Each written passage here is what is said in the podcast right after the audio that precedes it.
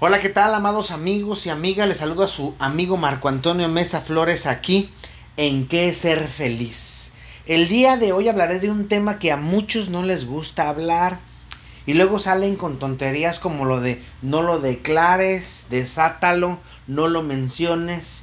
Y es por eso que cuando se presenta no saben qué hacer, no saben cómo actuar, no saben qué decir. Hablemos de la ira y el odio, ese lobo que nos carcome. ¿Qué es? ¿Por qué se da? ¿Cómo tratarlo? ¿Cómo aprender de ellos? Y muchas otras cosas que muchas veces no ponemos atención, pero que se dan y que se dan de manera seguida. Vamos a hablar primero, pues ya saben, me gusta definir, y vamos a hablar de la palabra odio. La palabra odio viene del latín odium, que quiere decir o significa conducta detestable, pero también puede ser aversión fuerte o fuerte sentimiento de rechazo hacia algo o alguien. De ahí que las personas o cosas que odio me hagan enojar. Pues enojar es un verbo latino, inodiare, que quiere decir irritar vivamente o provocar un odio hacia alguien o hacia algo. Ahora, ¿Está bien sentir ira y odio? Pues decir bien o mal sería incorrecto. Ya saben que el bien o mal tiene que ver con el contexto en el que nos desenvolvemos. La respuesta es que sentirlo y expresarlo no es solo normal, sino hasta sano. Así como se oye o se lee. Es muy sano que pueda alguien que nos hace eh, algo o que pensemos algo cuando sintamos ira y después odio. Sin embargo, es una decisión dejarlo crecer o anularlo. Lo no normal, por así decirlo, mejor dicho, lo no sano, es dejar que tanto la ira como el odio nos dominen y entonces dañemos al otro, a la otra o a varios. Porque estamos llenos de ira y de odio. Voy a platicarles un cuento cherokee que dice así. Uno de los ancianos enseñaba a los niños sobre cierta lucha que en algún momento harían en, su vida dentro de ellos mismos. Y les decía, dentro de ustedes y todos los humanos existen dos lobos. Uno es envidioso, codicioso, perverso, no sabe trabajar en equipo, daña, lastima, actúa desde la culpabilidad y después se victimiza tiene un complejo de sentirse más pequeño y más débil que los demás y por eso desconfía. No se da, miente, es orgulloso, falso, utiliza a las personas. Y que, o cree que él debe ser el centro de atención de todos los demás, un centro sin límite. Sin embargo, también dentro de, usted, dentro de ustedes existe otro lobo.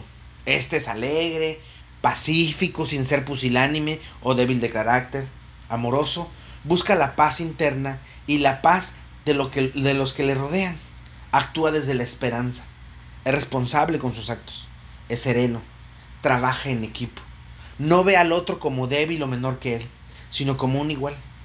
Es muy empático, generoso, compasivo y lleno de fe para creer y crear. Después de varios minutos que los niños platicaban de esto, uno de ellos levantó su mano y preguntó, ¿qué lobo es el que gana? El anciano, sabio por toda la experiencia, solo contestó, aquel al que más alimentes. La historia es real. Además, ¿se escucharon bien? El anciano jamás dice en su respuesta que el otro lobo se muere y deja de existir, no. Lo mismo pasa con la ira y con el odio si no los alimentas, están ahí raquíticos, esqueléticos, con hambre, pero sin fuerza. Por eso me gusta la filosofía oriental. En Occidente somos muy dualistas, cielo infierno, blanco negro, arriba abajo, Dios diablo, bonito feo, etc. Una, una dualidad que tiende a competir y una gana y la otra pierde. Así como se oye. La otra queda completamente aniquilada. Es decir, si eres guapo o bonita no puedes ser feo. Si eres, si adoras a Dios, no puedes creer en el diablo. O puedes creer eh, que está contra ti. Etcétera. La filosofía occidental, el bueno siempre le gana al malo. O el malo siempre le gana al bueno. Pero no puede quedar uno con el otro. Siempre queda uno nada más. En cambio, con la filosofía oriental no existe eso. Ellos son monistas, es decir, el todo es un uno y el uno es un todo. ¿Sí? Si dividimos las partes, esas partes no dejan de ser el todo. De ahí que el yin y el yang no compitan entre ellos, sino convivan. Y quien gana, quien más alimentas. Pero el otro sigue existiendo. Y está ahí, a la espera. Porque es parte de todo el universo que, que tú tienes dentro de ti. Pero puede ser raquítico y no estar completamente flaco porque no le has dado de comer. Ya lo he dicho en otros lugares, el odio no es contrario al amor, sino es un complemento del mismo, pues se necesita la misma energía para amar que para odiar. Lo contrario al amor sería la indiferencia, pero el odio es parte del amor. Me encanta el cuento de Caín y, Abel, el de la Biblia, eh, la Biblia de los cristianos. El cuento dice que Caín estaba muy enojado porque Dios vio con alegría la ofrenda de su hermano, Abel, que nada tiene que ver con el cordero y la sangre. Hay que entender. Y no lo voy a explicar aquí. Y en su enojo mata a su hermano. Pero lo curioso aquí es su encuentro con Dios, el diálogo que ellos tienen. El cuento se encuentra en Génesis capítulo 4 versos del 6 al 8 y dice, entonces el Señor le dijo, ¿por qué estás tan enojado? ¿Por qué andas cabizbajo? Si hicieras lo bueno, podrías andar con la frente en alto. Pero si haces lo malo, el pecado te acecha como una fiera lista para atraparte. No obstante, tú puedes dominarlo. Caín habló con su hermano Abel mientras estaba en el campo. Caín atacó a su hermano y lo mató. Esta es la parte que más me impresiona. El pecado te acecha como una fiera lista para atraparte. No obstante, tú puedes dominarlo. Vamos a traducir algo más moderno, más entendible, más acá, más acá a nuestra época. La ira o el odio están dentro de ti. Ahorita, en este instante, en este momento. Y quieren ser liberados. Pero tú, tú los puedes dominar. La ira y el odio están dentro. Sabes tú que están ahí. Y quieren salir. Quieren sacar esa, esa fuerza. Quieren dañar al otro. Pero tú los puedes dominar. Cuando suceden cosas que no nos gustan, tendemos a ver las cosas en tonos de negro-blanco. Otra vez la dualidad occidental. En donde muchas veces el negro es lo negativo y lo blanco es lo positivo. Entonces, solo vemos estos dos caminos. Y nos cerramos a ver más. Pero cuando nos sentamos a analizar las cosas, podemos ver muchos otros caminos, alternativas, soluciones, formas, fórmulas, etc. Cuando dejamos fluir las emociones, podemos canalizarlas de manera correcta. Porque ese es otro problema, no las sabemos canalizar. Pero hoy día parece ser que todo debe ser amor y paz. Pero tenemos paz. Como decía el Tao, si no mal recuerdo, para tener paz debemos estar preparados para la guerra. O no sé si es el arte de la guerra. Porque la paz a muchos les causa escosor, dolor, comezón. Lo mismo para la ira y para el odio. Mucha gente dice, yo no tengo ira o no tengo odio. Pero eso era una fantasía en sus mentecillas. Es una, una fantasía en sus vidas. Porque tienen mucha ira para con ellos para con otras personas. Y también tienen mucho odio en su corazón, para con ellos o para otras personas. Ya sabemos que no se puede cambiar al otro si el otro no quiere cambiar. Así como tampoco podemos controlar el comportamiento de, de los demás, aunque muchos histéricos quisieran hacerlo, no se puede. Sin embargo, sí está en nuestras manos entender o permitir que sus acciones, pensamientos y o conductas nos afecten porque piénsale, tú le das el valor para que ellos puedan afectar tu vida con sus comentarios.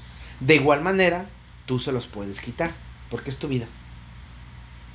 Tanto la ira como el odio son cosas que tú te permites y que posiblemente la persona o personas que te causan esas emociones ni enteradas están. Y pues de las cosas ni te hablo. Es absurdo tener ira u odio a alguna cosa. Las cosas son, valga la expresión, cosas inanimadas, es decir, no tienen alma. No deberías tenerle odio a la guitarra de tu papá porque un día se te cayó en la cabeza.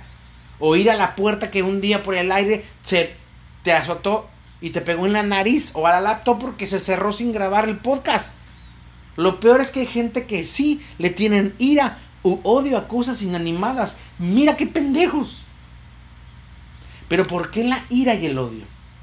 Pues casi siempre se dan por berrinchudos, por histéricos y o neuróticos. Sin embargo, se puede dar porque la persona fue agredida y surge la emoción. Voy a dar algunos ejemplos.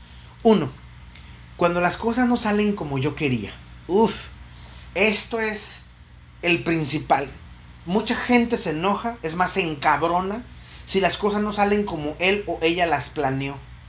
Y se pueden volver unas máquinas de guerra por esas situaciones. Y se desquitan con todo. Y lastiman y sueltan veneno. Y sí son tóxicas. Aunque digan, es que la toxicidad es de cosas químicas. Tú eres un, una cosa química llena de emociones. Nos guste o no. Cuando las cosas no salen como yo quiero, me encabrono. Y busco a quién dañar. ¿Por qué? Porque no sé controlar mi ira o mi odio. Dos, cuando me insultan. Esto es más, digamos que es más este, mm, por la autoestima. William B. Irving escribe un libro interesante que se llama ¿Por qué me duelen los insultos? En este libro em, explica toda la dinámica social del insulto, toda la psicología que pasa dentro del insulto y cómo una baja o nula autoestima es la cosa que más nos hace que nos pongamos así con ira y odio hacia las personas que suponemos nos insultaron. Pero de ahí se van a desatar otras cosas como la sensibilidad del rechazo social, el que van a decir de mí. Y ese tipo de personas temen, los que tienen bajo autoestima, ese tipo de cosas. ¿Por qué? Porque están muy ensimismados en que todos los demás los ven. Precisamente los narcisistas tienden a esto.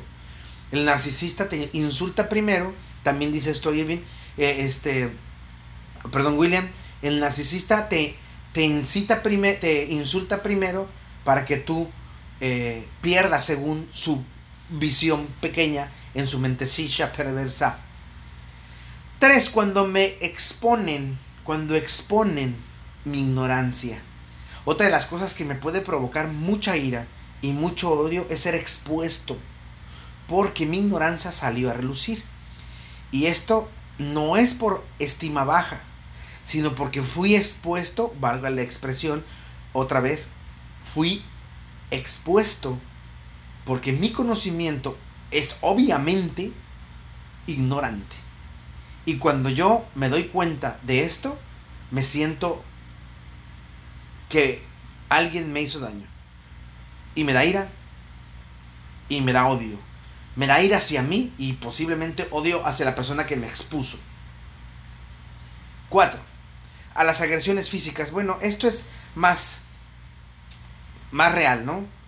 En el sentido de que, pues, cuando sucede esto y yo soy príncipe o partícipe del paz y amor, y puede que ser esto que eh, puede hacer que esto me cause ira y odio porque no sé cómo defenderme, o porque creo que soy muy débil físicamente, o porque me da miedo, etc. Las agresiones físicas pueden causar que yo me me ponga mal. ¿Sí? Cinco, por sentir que son injustos con uno. Cuando uno se da cuenta que no hay justicia hacia él, tiende a enojarse y hasta odiar a la persona que es injusta, pues cree, y puede ser que sea cierto, que el otro o la otra está siendo injusto y entonces no me está poniendo en mi lugar donde yo merezco el aplauso o donde yo merezco el, dedito arriba o donde yo merezco el, que me suban el sueldo, no sé. Al no ser justos conmigo me causa mucha ira y mucho odio. Pero, ¿qué sentimos cuando llega la ira y el odio? Según algunos, ¿cómo los voy a llamar? Pseudopsicólogos, como lo he dicho en otros lugares, dicen que sentir ira u odio es porque estas emociones esconden a una persona infantil, es decir, inmadura e irreflexiva, con falta de tolerancia a la frustración y miedosa. Si analizamos esta idea, esta idea es por demás estúpida, por no decir pendeja, porque tanto la ira como el odio son emociones que si no se controlan se desbocan, es decir, se pueden controlar, pero sentirlas es normal y hasta sano, lo dije ahí arriba. Pero no es lo mismo sentir ira con mi jefe porque fue injusto a no ver mi trabajo y aplaudir el trabajo de Juan cuando ese trabajo no es de Juan, es mío, y él lo sabía y no le importó a vengarme de mi jefe porque no aplaudió mi trabajo y si el de Juan, que si bien es mío, puedo buscar la manera de aclararlo como una persona adulta en lugar de vengarme rayando el automóvil de mi jefe. Esa es una manera irracional e infantil. Ahí sí estaría de acuerdo. ¿Por qué? Porque llevaste tu odio o tu ira a un, a un lugar en donde fuiste dominado. Pero es normal sentirlo. Es normal sentirte mal eh, y lleno de coraje porque te están robando el crédito. Pero es más fácil hablarlo que vengarte. El problema a la ira o al odio no es sentirlos, sino cómo lo canalizamos. Para ser feliz debemos entender que esas emociones estarán dentro de uno, no una vez, sino muchísimas veces, pero va a depender también de uno que sean controladas de manera efectiva y no afectiva, es decir, que sirvan para sacarlas, pero sin lastimar a otro u otros. ¿Cómo yo controlo esto? Te voy a dar unos simples pasos. Uno, reconoce que te hace enojar. Toda emoción tiene un porqué, una causa, una razón de ser. Analiza qué te puso así y podrás entonces controlarlo. Primero lo vas a entender y después lo vas a controlar. Dos, respira. Respirar es de las cosas más magníficas contra situaciones como estas. Respirar con el diafragma, nariz, aspiras aire que va a inflar el estómago, boca, expiras el aire del estómago. Varias veces, te tranquilizas. Apunta por qué te sientes con ira y odio. Saber, saber cuáles son las cosas, causas de ambas emociones te va a dar una pauta para trabajar sobre esas emociones. Apunta, cuatro, apunta todo lo que harías a las personas que te hacen sentir esas emociones. Una de las cosas que siempre les digo a mis pacientes es que escribir es una de las herramientas terapéuticas mejores que existen. Porque además de catártica es abridora de ojos. Y les digo, mira, si alguna vez sientes odio hacia alguien, eh, quieres vengarte, eh, tienes ira, pues escribe, escribe cómo lo pelarías con un pelador y después le echarías limón para que sintiera en las heridas o lo cortarías con el filo de una hoja. ¿Sí? O le sacaría las tripas con una cuchara de madera. O sea, destruye a esa persona en la hoja, en el papel. Nada más hay. Después de uno o dos días o tres, lee lo que escribiste y verás qué tonterías puedes pensar solamente porque tienes ira y odio y no lo pudiste controlar o más bien lo controlaste de manera sana podría decirlo ¿por qué? porque no sacaste eso hacia la persona que te hizo o hacia la cosa que te hizo que tú llegaras a sentir ese, esa ira o ese odio puede, puede ser tú también en las que tú te puedes castigar a ti mismo 5 Perdonar no es olvidar, es liberar el dolor.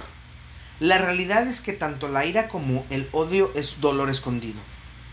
Perdonarlo es liberarte de las cadenas que te pusiste, de las cosas que te dijiste o de las cosas que te hiciste por odio o ira o por alguna cosa. Ok, bueno, ya hablamos de la ira y del odio, pero ¿qué onda cuando el odio o la ira no es de mí hacia otros, sino de otros hacia mí. Eso es interesante porque muchas personas que se creen santos y no venenosos, algunos son muy venenosos. Y cuando alguien tiene ira o odio hacia mí, lo mejor es poner distancia.